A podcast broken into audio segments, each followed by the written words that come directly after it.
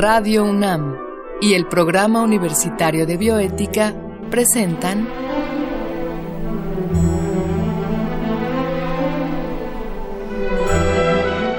El Árbol de las Ideas. Bioética, Ciencia y Filosofía para la Vida. Con Paulina Rivero Weber.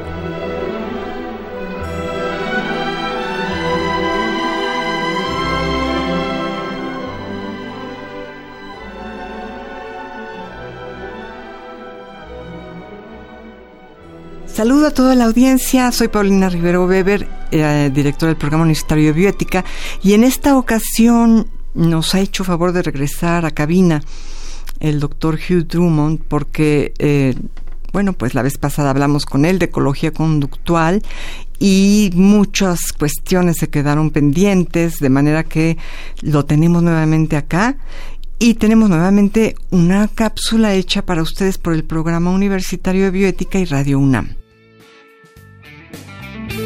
Algunos de los descubrimientos científicos más importantes de nuestra historia debieron ser un duro golpe al ego de la humanidad. Cuando Copérnico resumió la idea que muchos astrónomos predecesores habían tenido sobre que el planeta Tierra no es el centro del universo, ni siquiera del sistema solar, se estaba cuestionando la naturaleza humana como una elección divina. En el siglo XIX, la teoría darwinista fue motivo de miedo y ridículo, no tanto por el hecho de que se planteara al ser humano como un descendiente de los primates. Lo preocupante era que si Darwin tenía razón, el llamado diseño de Dios pendía de un hilo, pues la perfección de la máquina humana, que hasta entonces solo podía ser atribuida a la sabiduría de un ser todopoderoso, ahora podía explicarse a través de millones de años de selección natural. Lo que es más, significaba que el ser humano perdía el trono de la especie reina para volverse un integrante más del reino animal, donde su inteligencia era equiparable al sonar del murciélago o a la fuerza del oso. Por lo tanto, se entendió que el comportamiento animal respondía a una necesidad de adaptación a su entorno, y para entender la explicación biológica al comportamiento de los animales, nació la etología, una ciencia que obtuvo gran relevancia en la década de 1960 gracias a los austriacos Konrad Lorenz y Carl von Frisch y al holandés Nico Timbergen. Pero solo se enfocaba en el estudio de las costumbres de los animales no humanos. Ya desde 1949 se hablaba de sociobiología, un término que también incluía el comportamiento humano basado en su naturaleza. Pero no fue hasta 1975 con la publicación de Sociobiología, la nueva síntesis, que el entomólogo Edward O. Wilson puso el término en las mesas de los laboratorios del mundo. De acuerdo a la teoría sociobiológica, las especies buscan el bien que más convenga a su especie, y por ello se logra la supervivencia de los mejores ejemplares, lo que conlleva a la evolución. Pero esta tendencia altruista contradice lo que sabíamos de la supervivencia, que es un comportamiento individual, donde cada organismo solo ve por su bienestar. La idea de que existe la capacidad de sacrificarse por otros individuos es extraña y revolucionaria, pero hay evidencias de que es real. Para explicar cómo puede un espécimen cuidar la supervivencia de su especie al cuidar de otro individuo, el biólogo William Hamilton introdujo en 1964 la teoría de la selección de parentesco, según la cual, aunque la especie pierda los genes del individuo que se sacrifica, se ve recompensada por los genes de los sobrevivientes. Aunque esto parezca lógico, no todos los seres humanos podríamos tener conciencia para realizar un acto de este tipo con la naturalidad con la que los animales la asimilan. Si esta conciencia no es lo suficientemente impresionante, en 1971 el biólogo Robert Rivers aventuró la hipótesis del altruismo recíproco, la cual significa que un organismo ayuda a otro con la esperanza de recibir la misma ayuda en el futuro. Por ejemplo, los monos, que comparten su alimento con otros en espera de que la recolección caiga después en manos de otros de sus compañeros. Pero este comportamiento no estaría limitado solo a los individuos de una misma especie, sino que es cooperativo entre los integrantes de un mismo ecosistema, lo que significa que los animales son, hasta cierto punto, conscientes del delicado equilibrio natural. Aunque la sociobiología es muy popular para explicar la conducta animal, se vuelve muy polémica cuando entra al terreno del ser humano. Pues aunque éste explique que hay una razón biológica para el altruismo, la empatía y la capacidad moral, también explicaría la xenofobia, la agresividad, el machismo y la orientación sexual. La cual se define como una estrategia evolutiva que contribuye a la conservación de la familia sin recurrir a la reproducción sexual. En general, hablar de sociobiología aplicada a los seres humanos es un tema que debe tratarse de manera aún más extensa, pues en este caso no podemos separar la evolución biológica de la evolución cultural.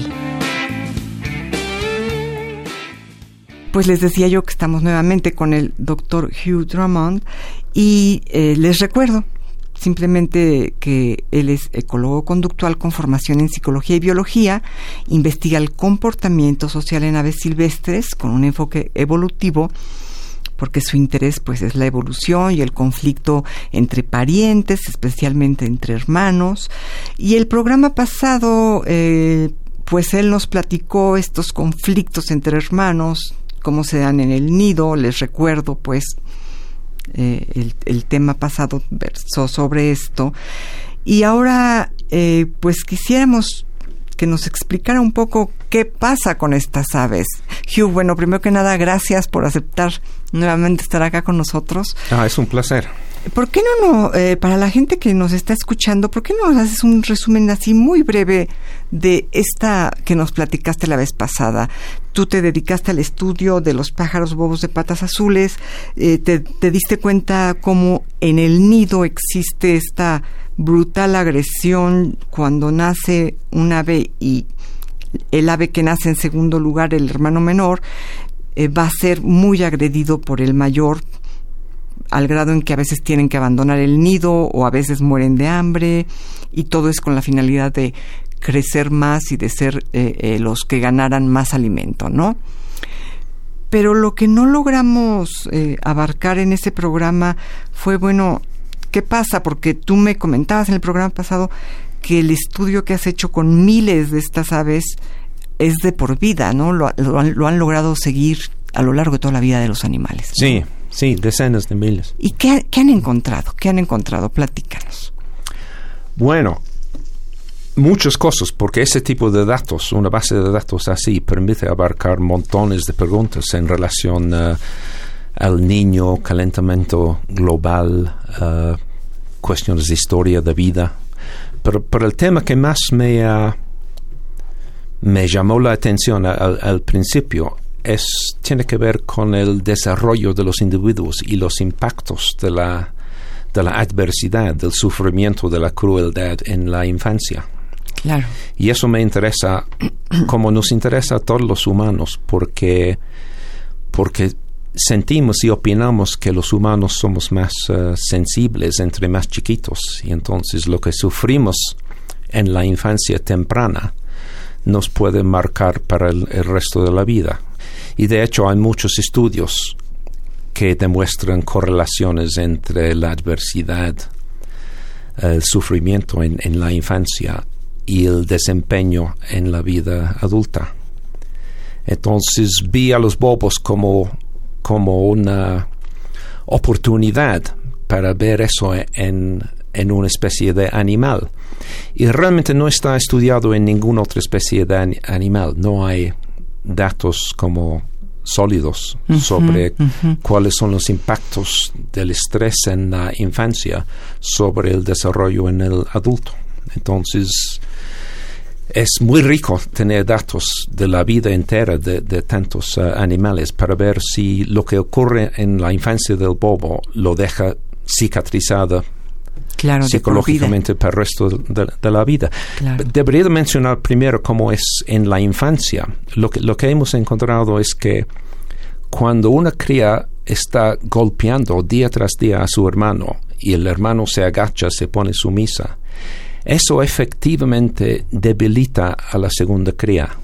Y, y, si ponemos a esa segunda cría en un nido diferente, con una cría más pequeña de ella, pero dominante, si los sacamos de dos nidos diferentes. Entonces ponemos a competir una cría subordinada con una cría dominante, pero con la cría dominante sustancialmente más pequeña que la cría subordinada. Lo que encontramos es que en muy poco tiempo la cría dominante está dominando al otro individuo mucho más grande. Es decir, que lo que ocurre con la cría subordinada en el nido es que aprende a someterse, pero además pierde una parte de su capacidad de agredir y defenderse, pierde parte de su, uh, lo, llamamos, lo llamamos su capacidad agonista. ¿Su capacidad? Y agonista. ¿Agonista? Y aún en una situación muy favorable no puede imponer su voluntad, no puede dominar a otra cría. Agonista en el sentido de, de, guerra, ¿no? De, de poder eh, defenderse. Exactamente. Y lo que ves es que la cría subordinada, cuando intenta imponerse a una cría dominante más pequeña, lanza picotazos, pero tan pronto como recibe un picotazo, se rinde es decir, que no puede sostener su uh, postura agresiva porque no puede dejar de, de uh, agacharse. Entonces uno esperaría, o yo esperaba, que como adulto esa cría sería un, un adulto más, uh, más débil, menos capacidad de, de defenderse, y que es lo que por lo general suponemos que ocurre en procesos así en los humanos sobre todo los de psicología que están al lado como más de la psicodinámica, psicodinámica de la psicoanálisis. Pensamos que existen. Entonces, hicimos toda una serie de observaciones de las crías subordinadas durante su vida adulta. Y encontramos una serie de resultados que que que pues nadie esperaba primero encontramos que la cría subordinada es igual a su hermano mayor con respecto a su, su sobrevivencia después de llegar a la adultez. es, igual al hermano que la hostigaba. Sí, su mortalidad anual, la probabilidad de morir, es igual que su hermano durante todo el resto de su vida, hasta 15, 16 años de edad no muestra ninguna debilidad con respecto a sobrevivencia. Y, lo mismo con respecto a la reproducción, con respecto a su tamaño de puesta, número de crías en el nido, número de crías logradas del nido. La segunda cría tiene el mismo éxito reproductivo que su hermano durante toda la vida. Vemos que tiene la misma competitividad, es decir, que capacidad de insertarse en la colonia, de obtener un nido y defender e-, ese nido. Puede obtener un nido tan cercano a su nido natal como su hermano. Pero ¿qué, qué, esperarías que haya ocurrido cuando le pusimos un reto agresivo, cuando pusimos un vecino? Era un vecino falso y fue mi estudiante Oscar Sánchez que lo hizo. Él puso una como muñeca que era una imagen de un intruso cerca del nido, y midió su tendencia agresiva frente a, lo que era un, un, reto como imponente. Y en esa situación encontró ninguna diferencia entre los subordinados, los que habían sido subordinados, y los que habían sido dominantes en su infancia la misma, mostraron la misma capacidad agresiva. O sea, si te estoy entendiendo bien, lo que nos estarías diciendo, Hugh, es que mm, estas aves, a pesar de haber sufrido terriblemente durante su primera etapa de la vida, no fueron marcados negativamente por esto? En todas esas medidas, que serían medidas tradicionales de la ecología y la biología evolutiva, del desempeño del individuo como adulto, no encontramos diferencias. Ninguna. es muy fuerte. Pero sí encontramos, después de muchos uh, análisis, finalmente encontramos una diferencia donde donde generalmente no lo buscarías. Y eso fue en la calidad de la progenie que producen. En la calidad de la progenie que producen. A ver, cuéntanos cómo es. Y eso es la, lo que encontramos es que las crías que produce un ex subordinado durante sus primeros años de vida son crías deficientes. ¿Deficientes en deficientes. qué sentido? Y deficientes en el sentido importante de que tienen poca probabilidad de volverse adultos ah, reproductivos en la población. Y bueno, ¿y por qué? ¿Cuál es la razón que encontraron? Pues no, no, no, no hemos podido identificar el mecanismo, pero lo que hemos visto es que en el caso al menos de las hembras, las hembras subordinadas, ellas durante su vida adulta temprana son de bajo peso. Les falta como 10% del peso que deberían de tener. O sea, sus hermanos mayores en esos primeros años de la vida pesan un poco más que, que ellas. Entonces, esas mamás un poco bajo de peso, durante los primeros cuatro años de la vida, producen crías que son, que son estas crías de, baja calidad. Entonces, supongo que es por su, por su pobre condición, por su pobre condición con respecto a peso corporal, que no producen crías uh, que son al 100%, no producen crías plenamente válidas. Luego, después de esos primeros cuatro años, ya tienen un peso uh, normal y producen crías que son igual de, competentes y competitivos que las crías de sus hermanos uh, dominantes. Es, es solo al principio de sus primeras crías son las que no logran sobrevivir, digamos. Solo sus primeros críos. Y ese punto es muy importante porque los bobos inician su reproducción por lo general a la edad de tres o cuatro años. Y en su primer evento reproductivo producen pocas crías, muy pocas crías, y la probabilidad de que lleguen a ser adultos reproductivos es baja. Uno supone que que, hay un costo de eso, que puede expresarse tal vez por diferentes mecanismos. Pero la selección natural sobre los bobos ha favorecido que se expresa en un dominio donde su impacto es minimizado.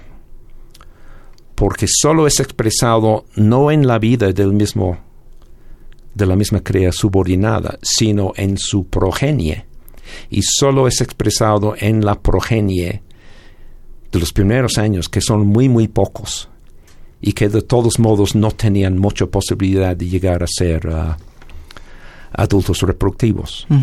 Entonces lo consideramos como un, ejemplo de, del adulto que sufrió mucho en, en la niñez, que logra pasar la cuenta de eso a la siguiente generación en lugar de tener efectos en su propio éxito reproductivo durante su, vida. Es un efecto intergeneracional del estrés en, la infancia.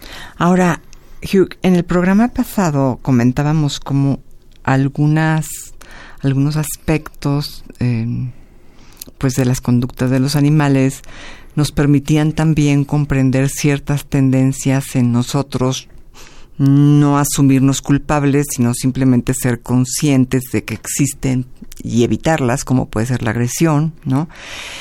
En este caso concreto, ¿habría algo que aprender para el ámbito del adulto? Porque en el ser humano, el niño lastimado, el niño, este, bueno, ahora le llaman buleado, ¿no? Por bullying. Este, pero el, niño constantemente picoteado, lastimado, eh, eh, sí tiene consecuencias muy graves a lo largo de su desarrollo, ¿no? Ustedes o tú, tú o alguien de tu equipo que se han dedicado a estudiar esto, ¿han tenido alguna idea en relación a si hay alguna, si se puede hacer alguna extrapolación, alguna reflexión en cuanto a la conducta humana? Yo no soy experto en eso, pero lo que sí puedo decir es que los los psicólogos de desarrollo, ellos sí usan un concepto que se llama la, resiliencia.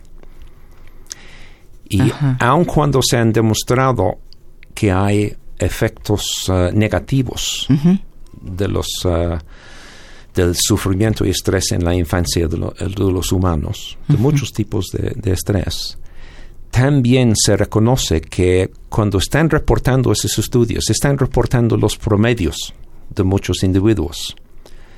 Pero si ves los individuos también, se ve la varianza en los datos.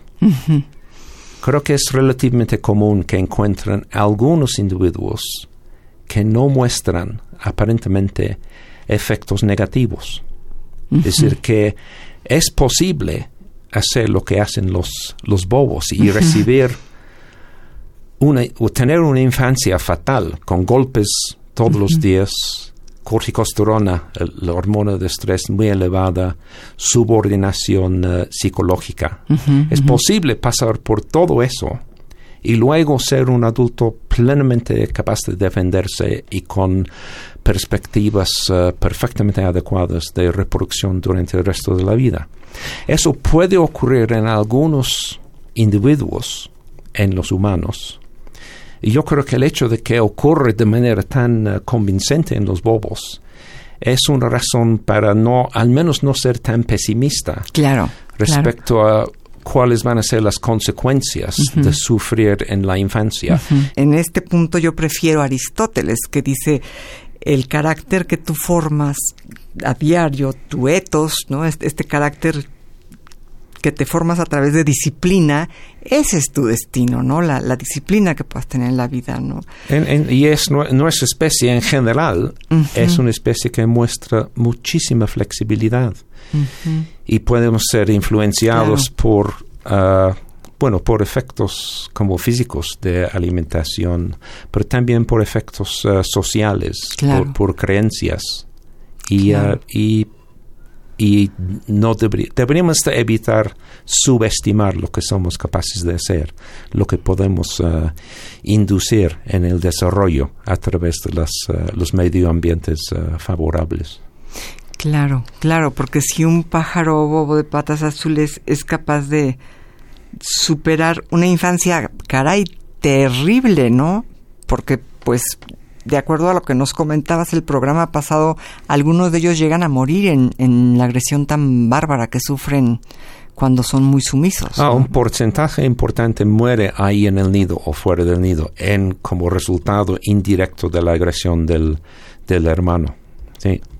la misma cría que, que está hostigando a su hermano todos los días de la infancia, no lo mata, por lo general está imponiendo su voluntad, está entrenando a su hermano como subordinada, lo está como condicionando psicológicamente para ser débil, pero por lo general no lo está matando. Y eso ocurre porque la sobrevivencia de su hermana menor le es importante, le puede beneficiar con respecto a su propio éxito reproductivo. ¿Pero en qué sentido? ¿Por qué? Pues y, este es un principio que es importante en los humanos y en todos los demás animales con, reproducción sexual, que un pariente cercano, como es un hermano, que generalmente guarda una relación de parentesco de, del 50%, es decir, que generalmente los dos comparten misma mamá y misma papá. Un pariente así lleva en, sus, en su cuerpo muchos de los mismos genes que la cría dominante lleva en su cuerpo. Entonces, si la primera cría, la cría dominante, permite sobrevivir y llegar a reproducirse su hermano, al ser así con esa generosidad, la primera cría está favoreciendo la propagación de sus mismos genes, los genes idénticos a los que tiene en su propio cuerpo, a través de la reproducción de su hermano. O sea, finalmente son hermanos, digamos. Así es. Y cualquier cría que logra producir su hermano menor posteriormente va a tener una relación de parentesco de un 25% en relación a la cría dominante. Es decir, que hay una cría adicional en este mundo que lleva en su cuerpo exactamente el mismo gen que la cría dominante tiene en su cuerpo. Entonces, el éxito reproductivo de su hermano menor le es importante, tiene valor para, para él. Claro, claro. Qué impresionante, porque es, es un poco decir, si, lo podemos poner en palabras, ellos no lo ponen en palabras, pero si nosotros pudiéramos ponerlo en palabras es un poco decir, yo te domino, yo tengo el mejor alimento, yo crezco más que tú, pero si tú logras salir adelante, finalmente eres mi hermano y propagas mis genes también, ¿no? Y, y en, ese sentido tus logros también son míos. Así es. Y una parte importante de esto es que la primera crea, la dominante, está valorando a su, a su hermana, pero no está dando exactamente el mismo valor a la hermana que a sí mismo, porque sus propias crías de la cría dominante van a ser más relacionados a la a la cría dominante que las crías de su hermano. Entonces, debería de ayudar a su hermano o permitir sobrevivir a su hermano para procurar que su hermano tiene, tiene éxito en el mundo, pero siempre, siempre dando prioridad a sí mismo. Y ese principio de que tratamos así a los parientes, que estamos en competencia con ellos, pero no tanto como en competencia con los ajenos, y les vamos a hasta proteger y a ser generosos con ellos. Siempre esa generosidad va a ser un poco menos que la generosidad que expresamos a nosotros mismos. O a nuestros hijos. O a nuestros hijos, aunque hay una, hay, una, hay una situación especial con respecto a nuestros hijos y depende de, de dónde estamos en nuestro ciclo de, de, vida. Claro, claro, claro. Ay, pues nuevamente gracias. Es, es este verdaderamente un aprendizaje hablar contigo. De veras, eh, nos dejas muy impresionados. Se nos acabó el tiempo, pero bueno, creo que cualquier programa que podamos hacer contigo siempre va a ser lo mismo. Quedan cosas en el bolsillo por preguntar. pues gracias por la oportunidad de compartir. No, pues gracias a ti por tu generosidad. Muchas, muchas gracias. Me despido de ustedes. Espero que, que esto haya resultado de tanto interés como, como para mí. Eh, le doy gracias a Marco Lubián, el productor del programa, en controles técnicos, gracias a Susana Trejo. Y pues escuchamos la voz de Gisela Ramírez en la cápsula cuyo guion contó con la adaptación de Andrea González al texto original de Diego Dionisio Hernández. Se despide de usted su amiga Paulina Rivero Weber.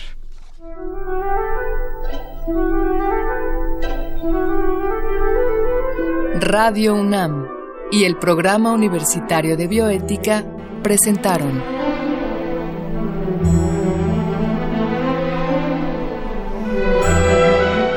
El árbol de las ideas.